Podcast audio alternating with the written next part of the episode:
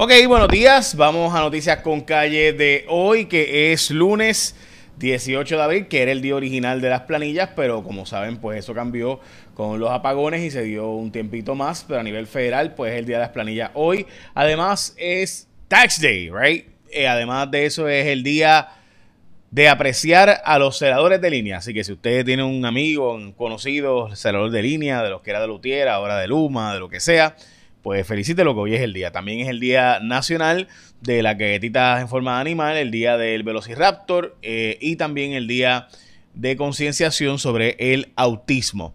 Eh, que by the way, cada vez aumentan más ¿verdad? los casos de autismo en el mundo, especialmente en Puerto Rico. Hoy hay 141 personas hospitalizadas por COVID-19. Eh, se está recomendando la nueva dosis de refuerzo para personas de 50 años o más, especialmente la Casa Blanca en los Estados Unidos estuvo pidiendo, y esto pues de nuevo es algo que ha estado solicitándose por la Casa Blanca oficialmente, no es una, ¿verdad? un mero comentario, eh, que la gente de 60 años o más sí se debería estar vacunando. Esto es una petición que hizo eh, la, ¿verdad? El, gobierno federal de los Estados Unidos, particularmente para personas de 60 años o más, a pesar de que están autorizados de 50 años o más, se está haciendo esta recomendación o esta petición, particularmente a gente de 60 años o más, a que se ponga de nuevo esta nueva dosis que se ha estado, ¿verdad? Eh, se aprobó para 50 años o más, pero particularmente se está pidiendo que personas de 60 años o más sean vacunadas. No hubo fatalidades reportadas, 141 hospitalizados. La tasa de positividad que está por casi el 20%, se plantea que pudiera llegar al 25% en los próximos días luego de estas actividades. Así que importante, ¿verdad? Que usted se siga cuidando. Se está recomendando por la coalición científica el uso de mascarillas en lugares cerrados. Eh, y es posible que se recomienden restricciones adicionales en, las, en estos procesos. Ok, hay 1.593 personas ahora mismo sin servicio de energía eléctrica. El precio de la gasolina en Puerto Rico, por primera vez en un tiempo, está por encima del precio en los Estados Unidos. El precio promedio en Puerto Rico por galón básicamente a 4 dólares con 7 centavos, mientras que en Estados Unidos está a 4 dólares. Eh, en, ¿verdad? especialmente en la Florida, 4 dólares sin, o sea, 4 dólares flat.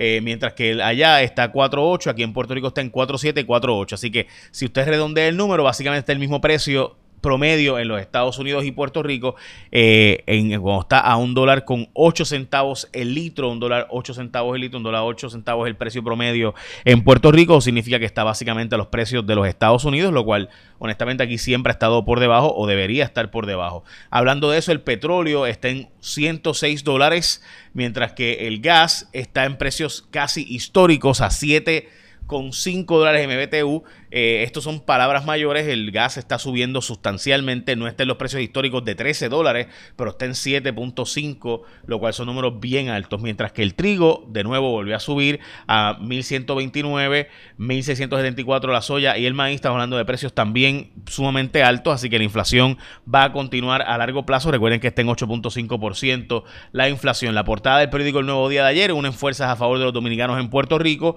Es la portada del nuevo día de ayer, la portada de primera hora de hoy, Tierra Fértil en Santa Isabel. Eh, como saben, la mayor parte de nuestras hortalizas se producen allí, mientras que hoy eh, la portada del nuevo día cuenta gota los proyectos ante FEMA. Eh, básicamente hay solo dos proyectos autorizados de FEMA, contrario a lo que se había estado ¿verdad? diciendo de que se habían hecho estas peticiones por Luma y por la Autoridad de Energía Eléctrica. Resulta ser que casi no se han hecho peticiones o cuando se hacen pues la petición, pues envían una carta, pero no terminan el proceso y se queda todo en veremos. Y en el caso del vocero, la portada, reclaman más incentivos para el cine. Eh, en Puerto Rico y aquí estamos hablando de que se está hablando de subir a 100 millones de dólares. Hay un proyecto del gobernador para dar más incentivos para hacer producciones de cines en Puerto Rico.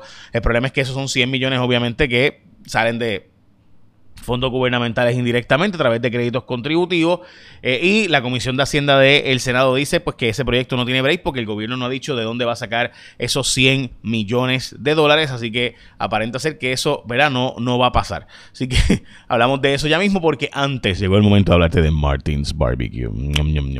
Qué rico, ¿verdad? Martins Barbecue. Eh, es, mire, es pollo, obviamente. Martins Barbecue, el más sabroso, mejor pollo, asado a la varita, el pollo de Martins es de Puerto Rico, las hacen todos los días con opciones saludables y bien ricas, un montón de complementos para escoger, vegetales, arroz, si quieres hacer la dieta empezándola hoy como siempre, pues ya sabes que puedes comer la dieta keto, la dieta paleo, eh, la dieta Atkins, low carb, si quieres eso, si quieres vegetales, si quieres la pechuguita, lo que tú quieras. La gente de Martins Barbecue lo tiene, así que puedes llamar, recoger, pedir delivery también para ti, para los equipos de trabajo en Uber Eats, DoorDash, Uva. Ya sabes que está Martins Barbecue. Ya lo sabes. Así que bueno, hoy para Martins Barbecue, que tú sabes que ese almuerzo sabe bien, bien rico. Qué rico, ¿verdad? Martins. Además que comida fresca hecha todas las mañanas. Ok, solo dos iniciativas aprobadas, como les mencioné.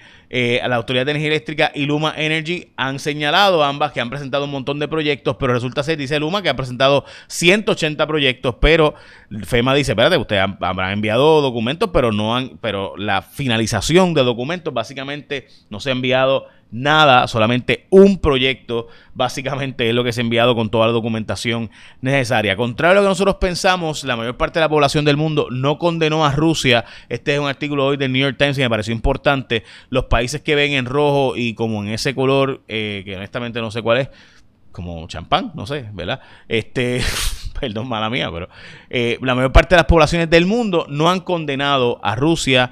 Y contrario a lo que parecería, ¿verdad? Porque recuerda que ha sido Estados Unidos y Europa los que han estado condenando a Rusia, los demás países del mundo.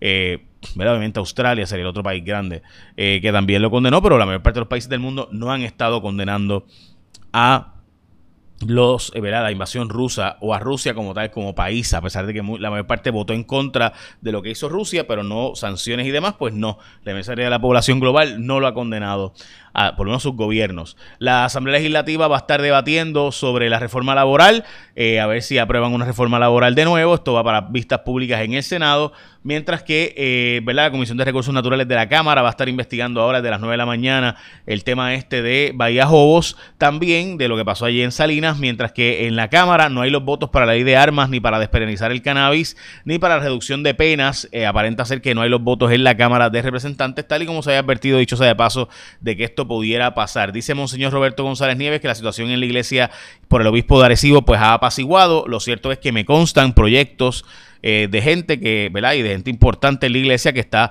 tratando de plantearle al Papa que, es, que erró por falta de información y que presuntamente llevan información falsa sobre el obispo de Arecibo, que obviamente era el más conservador de todos los demás. Lento el desembolso de asistencia para la residencia en viviendas.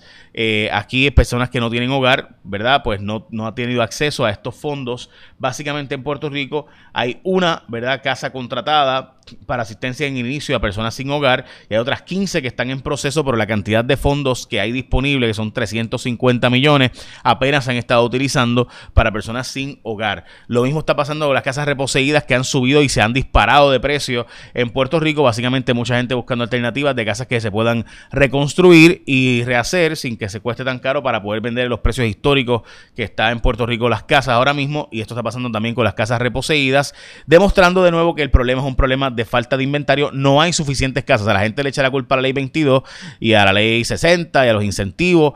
lo cierto es que no hay construcción ni reconstrucción suficiente, por lo menos desde el 2008 cuando colapsó el mercado. Así que ahora las pocas casas buenas que hay, pues obviamente están vendiendo a precios altísimos. Así que un problema de oferta y demanda más allá de las leyes y incentivos. Así que hay que buscar la forma de crear más reconstrucción y facilitar la demolición y reconstrucción en hogares ya en zonas ya impactadas. Piden al negociado de energía revisar la inmunidad a Luma.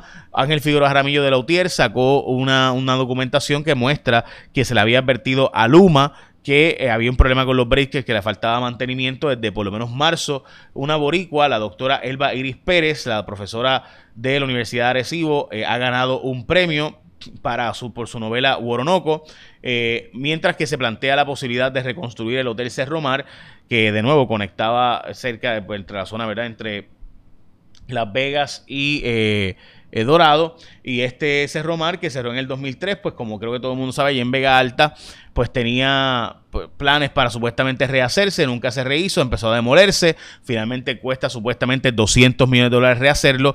Yo les digo algo, hay una mala costumbre en Puerto Rico de decir que algo vale 200 millones cuando vale realmente 500 millones.